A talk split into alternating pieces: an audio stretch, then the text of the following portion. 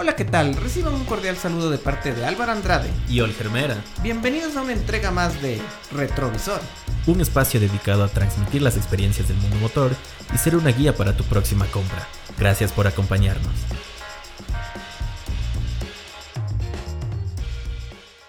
Eh, bienvenidos a un nuevo programa de Retrovisor. En este día nos acompaña Víctor Hugo Jacome, que es un asesor en seguros. Hoy día vamos a tratar sobre el tema de seguros de vehículos y aquí nos va a comentar un poco sobre las diferencias de las diferentes cláusulas y todo lo que debemos saber sobre cómo contratar y para qué sirven los seguros de vehículos. Hola Víctor Hugo y hola Olger. Un gusto Alvarito, un gusto saludarles Olger. Gracias Víctor Hugo, gracias por acompañarnos en esta noche, gracias Álvaro. Eh, como bien mencionó pues eh, Álvaro, el, episodio de en esta ocasión se va a tratar sobre los seguros para vehículos. Qué importante que es este, ese, ese aspecto, ¿no? Que no solo es el, el vehículo como tal, tenerlo, sino siempre tener una especie de respaldo a la hora de cualquier eventualidad. Qué importante que es conocer los seguros, que a veces puede ser un poco eh, desconocido para muchos, un temor de pronto sino que más bien con la, presencia de nuestro invitado especial, Víctor Hugo Jacome, eh, que nos pueda eh, ampliar, que nos pueda eh, aclarar nuestras inquietudes sobre este tema.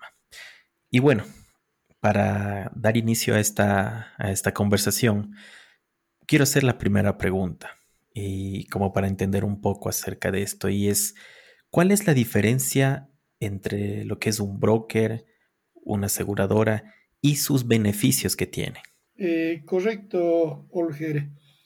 En materia del sistema del seguro privado, hay varias instituciones de carácter jurídico que la integran. Entre las principales está el sistema asegurador, que son las compañías de seguros. Estas son de carácter eh, eh, mixta, otras son de carácter netamente jurídicas, ¿no? Personas naturales no hay en lo que es eh, compañías de seguros, no así en lo que es el brokeraje o la intermediación. Esto en la ley está eh, conocida como los intermediarios cambiado a asesores de seguros. Son los dos entes que componen el sistema privado de seguros. Eh, las compañías de seguros son las que asumen el riesgo, en este caso que vamos a hablar de vehículos, son las que asumen todos los riesgos a que está expuesto un vehículo o un paquete de vehículos. Y el asesor de seguros es el que se encarga de darle todo el conocimiento de la parte técnica, de la parte comercial al cliente y de orientarle de acuerdo a sus requerimientos, de acuerdo a sus necesidades, lo que debe comprar y lo que no debe comprar, con quién debe comprar y cuándo debe comprar y qué, a qué tiempos. Entonces es importante la gestión del asesor de seguros. Aparentemente como que en el medio eh, se hace directa la, la contratación de seguros, pero como en cualquier actividad mercantil, es necesario siempre tener la confianza de un asesor. Él es el que nos va a dar la guía y la orientación de contratación. Eh, claro, con estas primeras ideas que nos va comentando, me parece muy interesante esto de eh, que en el medio poder difundir un poco más sobre esto, que es muy necesario el asesoramiento al momento de tener un seguro de vehículos. Y aquí me surge otra pregunta, es ¿por qué una persona debe asegurar su vehículo? Muy importante su pregunta. Una persona o una corporación o una entidad jurídica debe asegurar su vehículo porque es un capital económico que está expuesto a muchos riesgos. Uno es convencional cuando hablamos de una persona natural, yo tengo un vehículo, tengo dos vehículos, tengo una flotita de cinco vehículos en el hogar y creo en la necesidad de proteger ese, ese bien. Eh, También cuando compramos un vehículo a crédito, la entidad financiera o la casa comercial o el distribuidor de los vehículos, para garantizarse su crédito y también para garantizar el, buen uso del vehículo respecto a la utilidad que va a tener, exige una póliza de seguro. En base a esto, pues le da la orientación y la facilidad al cliente de poder adquirir ese vehículo con el seguro. Ahora, en esto hay que diferenciar muy claramente qué es lo que se va a comprar respecto al contrato de seguros. ¿sí? Aquí vale también la pena recalcar de que la intermediación o la asesoría de seguros no tiene costo de ninguna naturaleza. Así lo manifiesta la ley. Es decir, que cualquier persona está en la capacidad de, en cuanto a su libre albedrío, contratar con cualquier asesor de seguros de su confianza eh, el seguro, ¿no? Porque esta intermediación no tiene costo. Usted se preguntará y el público dirá, y bueno, ¿y el asesor de qué vive? ¿Quién le paga? ¿Cómo cobra? ¿Será el cliente el que compra el seguro el que tiene que pagarle al asesor de seguros? No. Quien tiene que pagarle a la, condición de asesoramiento al broker o asesor de seguros es la compañía de seguros, sea cualquiera que fuere la que va a asumir el riesgo que el cliente está comprando.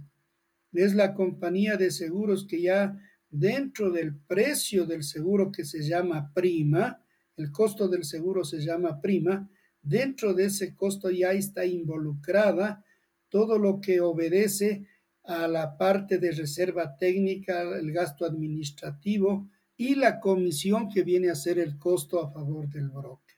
Es importante recalcar esta parte para que el público sepa que eh, cualquier asesoría no tiene costo. Muy importante y ese es un, un punto que no, no conocía, ¿no? Ahora, claro, la persona ya lo tiene claro en ese aspecto y también se preguntará y dirá, ¿qué tipos de seguros para autos existen? No sé si nos puede un poco detallar aquello. Por supuesto que sí.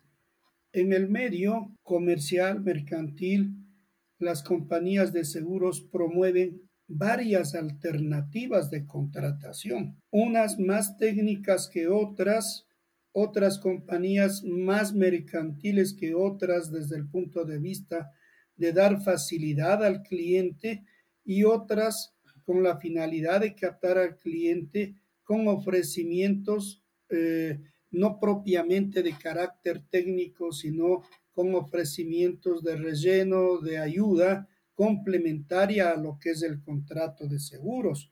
Ejemplo, compró una póliza de seguro de todo riesgo, como su nombre lo indica, todo riesgo.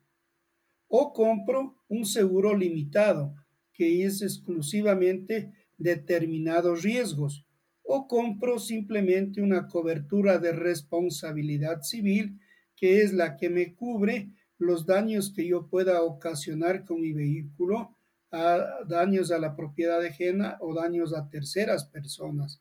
Es decir, son las tres eh, eh, más principales, pero de ahí se van desbrozando de acuerdo a la necesidad del cliente, cuál es realmente su requerimiento y qué alternativas le vamos a ofrecer.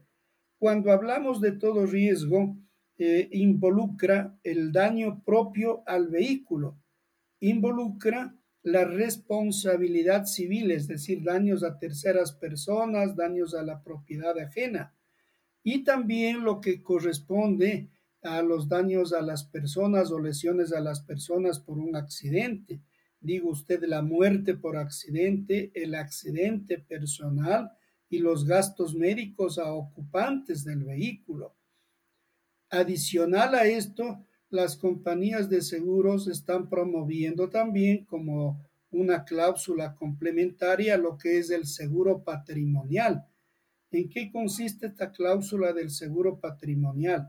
En que también le cubre, independiente de los daños al vehículo, independiente de los daños a terceras personas o a los ocupantes del vehículo, ¿sí? que también cubra o ampare cuando eh, el conductor del vehículo infrinja disposiciones legales o, o disposiciones de tránsito. Ejemplo, cuando se pasa un semáforo en rojo. Ejemplo, cuando el conductor está en estado de ebriedad. Entonces, fíjese, la, el estado de ebriedad, el conducir en estado de ebriedad es una eh, contrariedad a la ley de tránsito, ¿no es cierto? Estamos infringiendo una ley específica, pero para efectos del contrato de seguro, si compramos una cláusula patrimonial, estamos amparando los daños que pueda producirse o pueda ocasionar el conductor en estado de ebriedad. Esto es bueno porque eh, protege a la, a, la, a la sociedad, protege a los bienes públicos por la imprudencia de las personas que están bajo esta droga o este, esta alienígena mental, ¿no es cierto?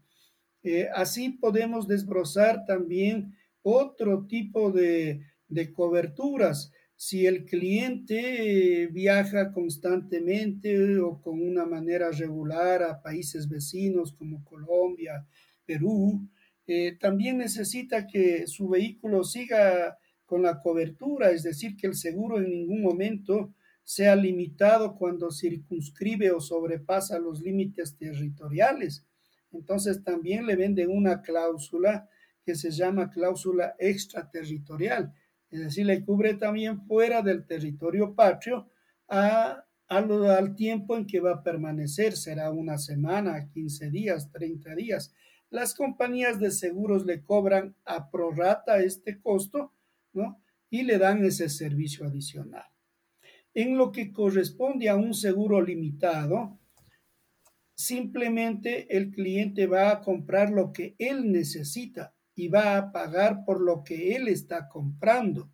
Ejemplo, es un ejecutivo de una empresa que su vehículo lo utiliza única y exclusivamente para movilizarse de su casa a su oficina.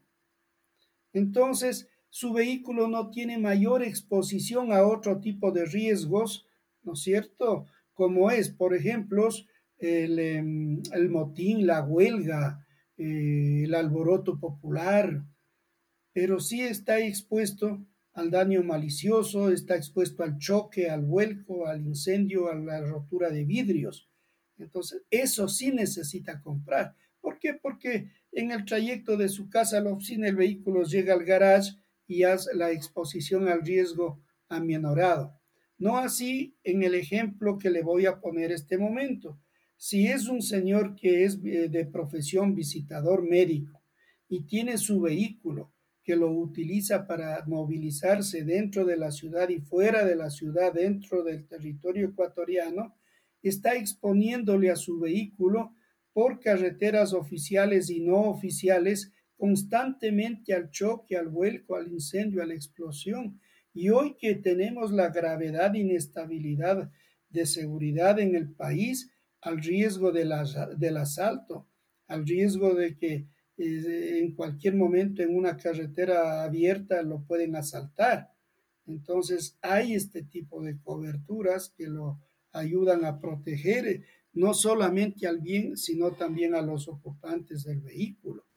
Entonces, como ustedes pueden apreciar, en función de la de más riesgos comprados, más costo del seguro. Menos riesgos comprados, menos costo del seguro. Esto en la parte individual. Pero en la parte colectiva, si un empresario tiene un paquetito de 10 vehículos, una flotita de 20 vehículos, de 200 vehículos, es diferente la negociación.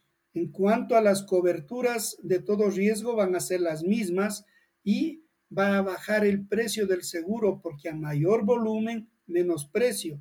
No es lo mismo comprar para un vehículo que para una flotita de 200 entonces la tasa del seguro o precio del seguro baja.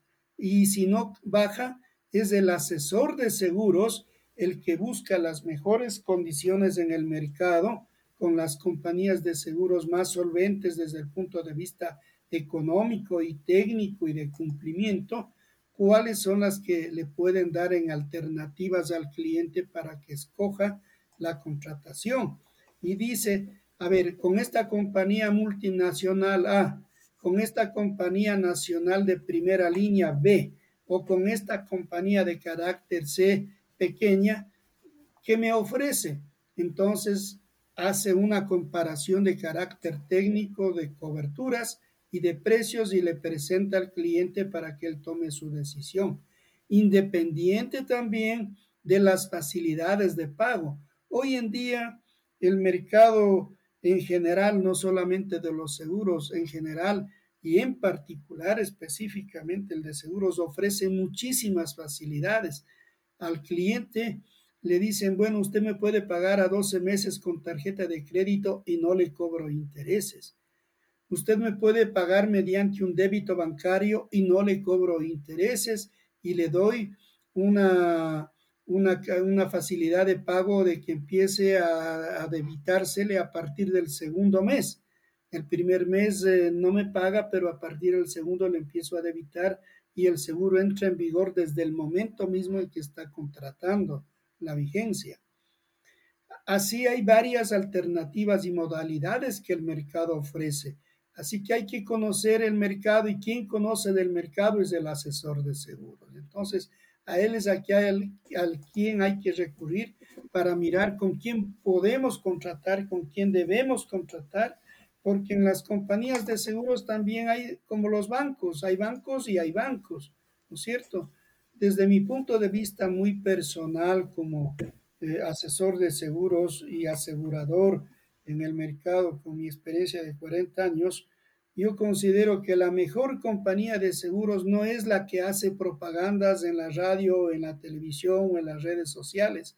La mejor compañía de seguros es la que paga los reclamos o los siniestros. Esa es la mejor propaganda.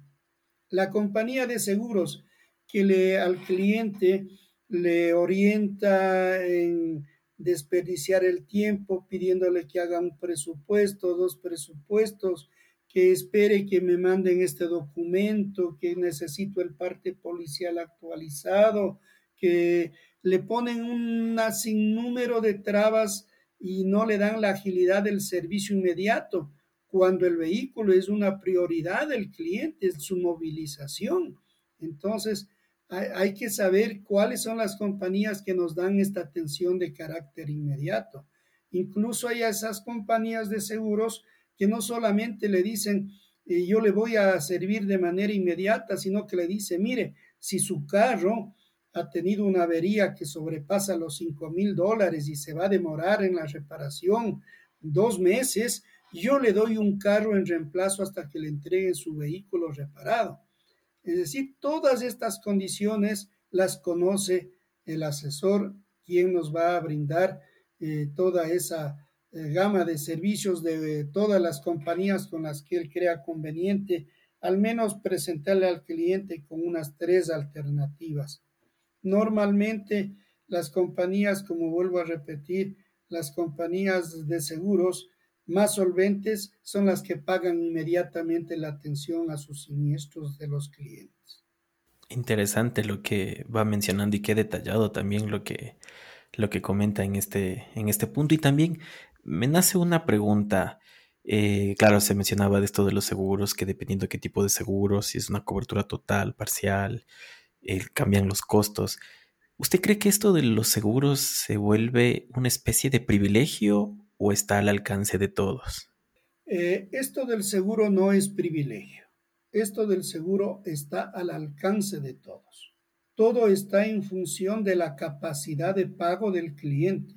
Y aquí viene el ejemplo más práctico. Si yo tengo un vehículo de alta gama, diga usted un Mercedes-Benz, un BMW, quiere decir que la inversión de 50, 70, 80 mil dólares o más en un precio de un vehículo, me permite tener la capacidad de comprar un buen seguro. Pero si yo tengo un vehículo convencional de 7 mil, 8 mil, 10 mil, 15, 25 mil dólares, pues estoy en capacidad de comprar un seguro convencional. Es decir, al alcance del bolsillo de cada persona hay las compañías de seguros y hay los programas de seguros, y si no los presentan un programa de seguros, están los seguros que usted debe comprar.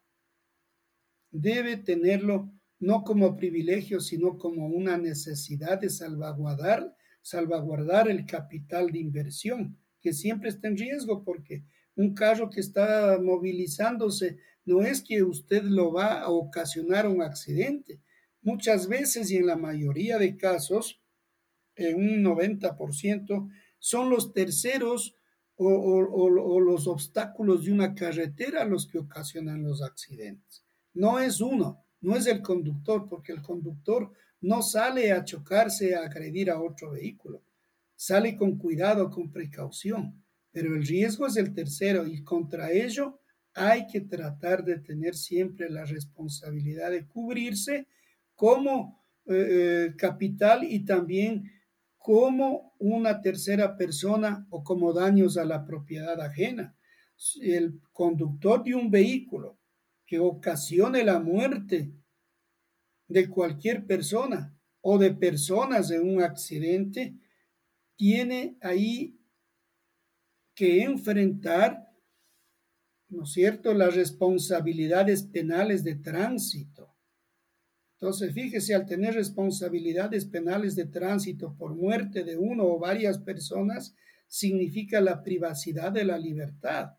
Uno. Y dos, la indemnización que esto significa resarcir los daños físicos y la muerte de esas personas. Normalmente ahí se producen los juicios de carácter civil y penal en contra del conductor y en contra del propietario del vehículo. Entonces, fíjese, en una desgracia involuntaria donde fallecen personas, ahí funciona el seguro de responsabilidad civil. Ahí la importancia de tener un seguro. Bueno, yo oh, no ocasioné, fue fortuito el accidente y falleció esa persona, pero aquí está mi compañía de seguros y le va a responder. Si el señor agraviado o los familiares pretenden económicamente una suma muy grande. Qué pena, pero eso no es un negocio, esto es una responsabilidad. Y como tal, la responsabilidad de mi contrato de seguro es convencional. Serán 10 mil en el caso de vehículos convencionales. Normalmente en el medio eh, hay una responsabilidad civil de 25 mil dólares como promedio.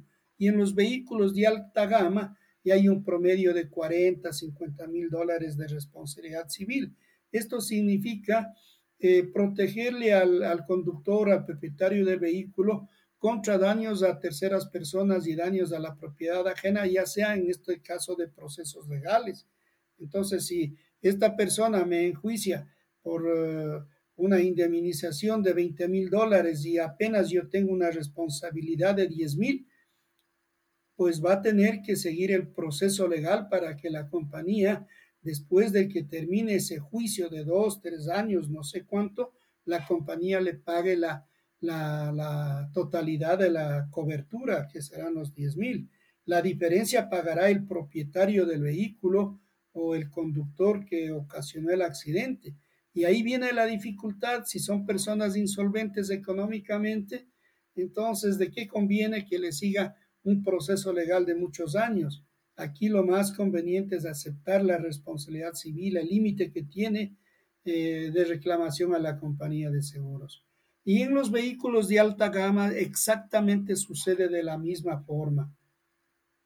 Incluso el costo de repuestos de un vehículo convencional es menor al costo de repuestos de un vehículo de alta gama.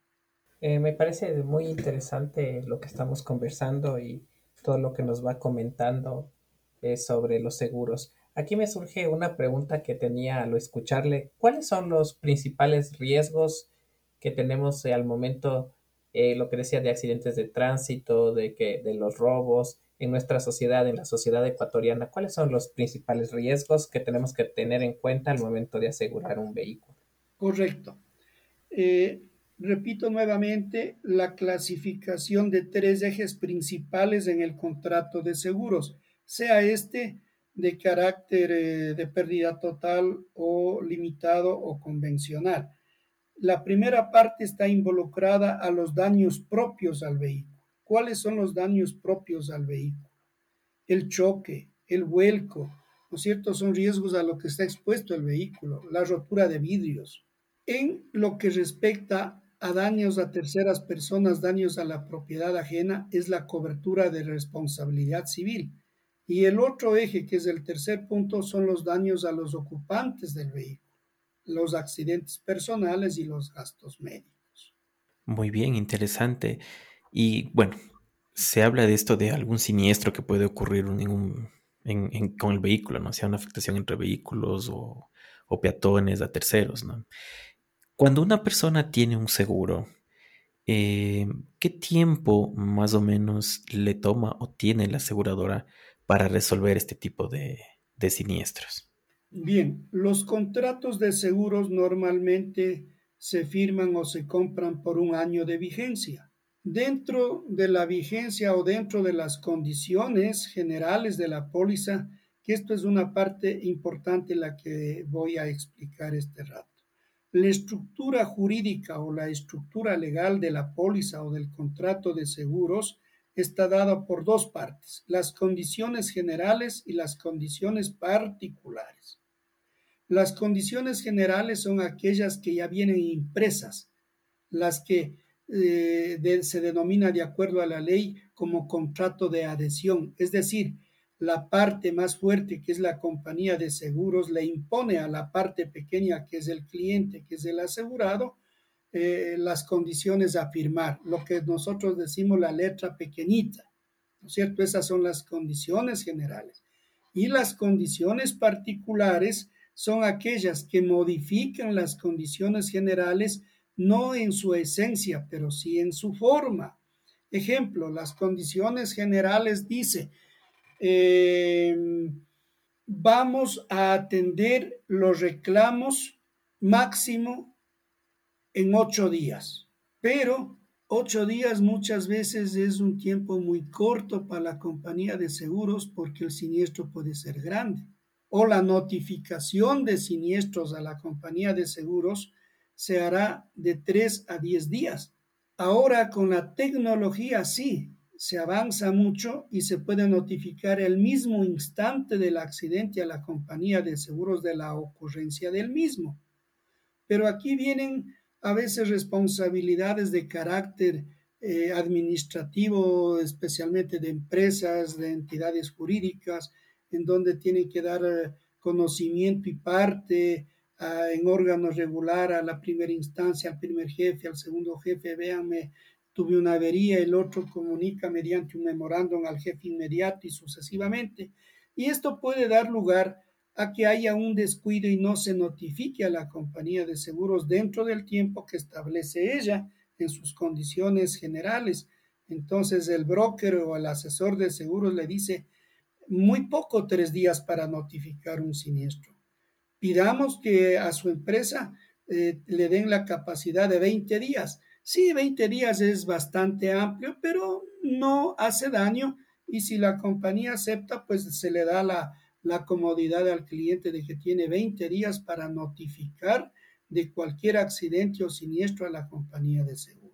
En esto, o sea, estamos eh, muy claros y me parece también como que este programa y a los que nos escuchan estamos viendo muchas cosas que nos pueden servir al momento de asegurar un vehículo. Y aquí también me surge una pregunta. Em, al momento de un siniestro, eh, que tenga un accidente o pasa algo, ¿qué es lo primero que debo hacer? ¿Tengo que llamar a la aseguradora o llamo a mi asesor de seguros? ¿Qué nos recomienda y a las personas que nos escuchan el momento de tener un siniestro? ¿Qué es lo primero que debemos hacer? Muy bien. Esta es una pregunta muy importante porque el momento en que ocurre un accidente, eh, el conductor o, los, o las personas que van dentro del vehículo eh, sienten un shock nervioso, una presión psicológica propia del accidente, un aturdimiento del caso y se desorientan. Entonces yo lo que recomiendo siempre a los clientes, en este caso a los asegurados en general, es tomar calma y bajo ningún punto de vista aceptar responsabilidades o rechazar responsabilidades. Si yo tengo un contrato de seguro vigente, le voy a decir a la parte contraria, a la que se siente ofendida, a la que se siente agraviada, de que esto es una situación que hay que conversar, que hay que conversar entre compañías de seguros, ya no entre personas, porque si yo tengo un contrato de seguros, no tengo por qué entrar en una polémica de si tengo o no tengo responsabilidad en el accidente. Por lo tanto, yo no acepto ni rechazo las responsabilidades porque tengo mi compañía de seguros que tiene un contrato que me está respaldando en estos eventos. Entonces ahí vendrá el inspector de la compañía de seguros, vendrá el abogado de la compañía de seguros a darle inmediatamente la asesoría a, su cliente. Y de la parte contraria sucede exactamente lo mismo. Entonces se llega siempre a un entendimiento en esa situación. Y si es que se establecen mediante el parte de novedades o el parte policial de que en realidad había responsabilidad de la, del, del chofer, pues la compañía de seguros va a tener y lo va a respaldar de manera inmediata.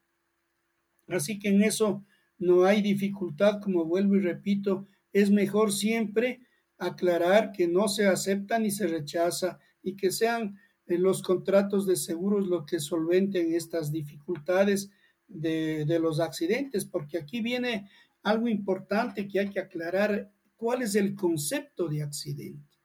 Accidente es el acto fortuito imprevisto que se presenta en determinado momento. Esa es la característica legal de un accidente, el acto imprevisto, porque si fuera previsto ya no sería accidente. Entonces, bajo estas eh, condiciones se, se, superan las dificultades que se dan en los accidentes, ¿no? Para que ahora no ejerza esa presión psicológica de la pandemia en, en los ciudadanos. Veo que los ciudadanos en general tienen algún tipo de alteración eh, después de haber estado tanto tiempo en sus casas por la pandemia y luego salen afuera y andan desorientados, cogen sus vehículos con facilidad y con velocidad. Usted vaya, salga a las carreteras y vea los vehículos de servicio público en general, realmente haciendo de las carreteras una autopista. Y de los particulares, a lo mejor van con prudencia, pero a un reclamo justo o injusto o innecesario, también hay reacciones y esas reacciones se desencadenan en caracteres eh, muy personales, entonces eso hay que evitar y eso permite evitarse con el contrato de seguros. Mire qué maravilloso poder superar estas dificultades de carácter social con un contrato de seguros. Es mi, mi sugerencia, mi opinión de experiencia en este campo. Importante lo que menciona y aspectos que sinceramente desconocía y que son muy valiosos todo lo que ya ha ido comentando, como por ejemplo esto de que la mejor eh, aseguradora es la que verdaderamente toma la responsabilidad, paga eh, lo que ha ocurrido de ese cliente y en fin, entre otras cosas. Hay una pregunta que, me da vueltas y es, ¿qué pasa con las personas, por ejemplo, que compran un carro en un concesionario? y sacan con un crédito ¿no? a través de los bancos. Y ocurre que en los bancos ellos ya tienen como una especie de convenio eh, con qué aseguradora trabajar. Pero ¿qué ocurre si en ese periodo, digamos, cinco años que tengo que pagar ese vehículo, eh, sufrió un accidente y esa aseguradora no supo responder como yo esperaba que cubra, que, sea un beneficio para mí, pero más bien eh, fue todo lo contrario. Yo sé que firmé un contrato, pero en ese tiempo que todavía sigo, que tengo el contrato con este banco, ¿puedo cambiarme de aseguradora? ¿O por ley aquí en el país, en Ecuador, no se puede? Y hay que acabar ese tiempo de los cinco años que tengo el préstamo para cambiarme de aseguradora. ¿Qué nos puede comentar? Bien, otra pregunta muy importante, muy, muy importante.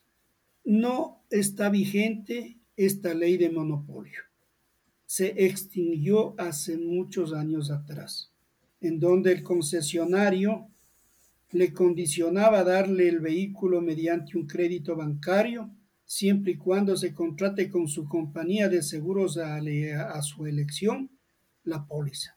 Hoy en día eso no existe. Eh, hay la libertad absoluta en que el cliente que compre el vehículo ante el concesionario, así sea con el crédito bancario de su propio banco, no le impongan, sino que él ponga su compañía de seguros. Y si es con crédito, con mayor razón, simplemente pide a su compañía de seguros que emita un, un endoso de beneficiario acreedor a favor del concesionario o a favor de la entidad crediticia que le está otorgando el crédito para la compra del vehículo. ¿Qué significa esto? De que el cliente tiene la libertad de contratar la póliza de seguro. Y si mañana ocurre un siniestro haciendo uso del endoso de beneficiario, por decirle, está de un crédito de 20 mil dólares apenas ha pagado dos mil y está debiendo 18 mil dólares, pero el vehículo tuvo una catástrofe increíble que ya no sirve para nada y se declara pérdida total. Es decir, el cliente tiene que pagar a la compañía de seguros, eh, al, perdón, a la entidad crediticia, el valor del crédito pendiente, que son 18 mil, porque apenas pagó dos mil pero ya no tiene vehículo, ya el vehículo quedó totalmente destruido. Entonces acá hace uso de la cláusula eh, de beneficiario acreedor y le reclama a la compañía de seguros que por efectos del accidente se declaró pérdida total porque el vehículo quedó totalmente destruido. Y la compañía de seguros le paga a la entidad crediticia el valor de los 18 mil dólares que estaban pendientes de deuda y los 2 mil le paga al cliente asegurado que fue lo que él pagó de su bolsillo. Es decir, como usted ve, en ningún momento se perjudicó la entidad crediticia y tampoco el cliente porque él eh, pudo salvaguardar su capital eh, eh, invertido en el vehículo. al escucharle me, me parece también que podemos aprender mucho y lo importante de asesorarse con alguien que sepa sobre seguros y este consejo que nos dio al principio de asesorarnos es lo más importante para guardar nuestro, nuestro bien, nuestro vehículo, ¿no? Y aquí también me surge otra pregunta que es, al momento de que yo vendo mi vehículo y tengo un seguro o compro un vehículo usado, ¿cómo se procede para cambiarme de seguro o cómo se hace el traspaso del seguro de un dueño a otro? Normalmente las compañías de seguros eh, no aceptan que se venda el vehículo con el contrato de seguros, pero hoy ya hay un poco más de flexibilidad y las compañías de seguros aceptan que se haga el cambio del nombre del asegurado. Entonces, eh, no hay dificultad en cuanto a ello. Y si el vehículo es usado, no, no importa, la, la, compañía de seguros le va a asegurar. La única limitante es que ellas tienen sus propias políticas y dicen, yo aseguro vehículos hasta 10 años de edad, hasta 15 años de edad le aseguro solamente responsabilidad civil, o pasado los 15 años de edad solamente le voy a cubrir daños propios y nada más. Es decir, hay muchas modalidades de acuerdo a la edad del vehículo y al precio del vehículo. Pero siempre hay la disposición de, buscar qué es lo que más le conviene al cliente. Y el cliente puede encontrar en el mercado las alternativas que a su interés y a su bolsillo lo requiere. Excelente, excelente el comentario. Y ya para ir cerrando esta entrevista, pues y y agradeciéndole una vez más por, su tiempo y sus valiosos comentarios, eh, Víctor Hugo. Para quienes nos escuchan, eh, ¿qué recomendación le daría, usted qué daría, mejor dicho, a quienes nos escuchan con respecto a seguros de autos? Siempre, siempre eh, fijarse en dos aspectos fundamentales. En que el asesor de seguros esté debidamente registrado y con credencial vigente bajo el organismo de control que es la Superintendencia de Compañías. Esto da una garantía al usuario, porque vendedores de seguros hay muchísimos, pero asesores son los que están debidamente registrados ante la superintendencia de compañías. Y segundo, segundo siempre eh, ingresar a la página eh, del ente público, del ente controlador y verificar los nombres eh, de las compañías de seguros y mirar el ranking en que se encuentran ellas desde el punto de vista económico, técnico, financiero y de solvencia en general. Y si es que no hay esa capacidad o la comodidad o la disponibilidad de tiempo, ahí viene la, sugerencia de que estos aspectos sean eh, evacuados con la asesoría de un eh, broker de seguros. Eh, muy bien, y bueno, queremos agradecer a Víctor Hugo por esta entrevista y también a Olger, que siempre estamos prestos para nuevos temas, para conversaciones de distintos temas no solo de las experiencias de vehículos, sino también de estos temas que son relacionados a los vehículos. Eh, no sé si Víctor Hugo quiere dar algunas palabras de conclusión para los que nos escuchan. Y, aparte de eso, eh, también que nos puede indicar, porque claro, este es un tema que es para seguirlo ampliando y desarrollando y que de pronto los quienes nos escuchan quieren eh, saber un poco más. Pero para ello agradeceríamos a Víctor Hugo que nos ayude de pronto con un número de teléfono, eh, con un correo electrónico y el nombre de la empresa a quienes nos escuchan pues puedan comunicarse con usted y seguir todavía pues ampliando sus inquietudes y que reciban la mejor asesoría con usted. Eh, será un gusto, un placer poder eh, prodigar esta experiencia aquilatada durante muchos años a favor de las personas que requieran esta asesoría. No tiene costo de ninguna naturaleza y lo pueden realizar cualquier inquietud al número telefónico 099 82 32 038 o mediante el email correo electrónico v pequeña h j n arroba hotmail.com Jareza Compañía Limitada. Repito el email en minúsculas v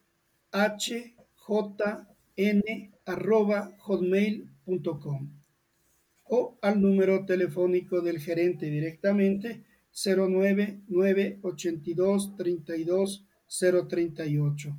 Será un placer poder resolver cualquier eh, inquietud que tenga el cliente, el usuario o la persona que así lo requiera.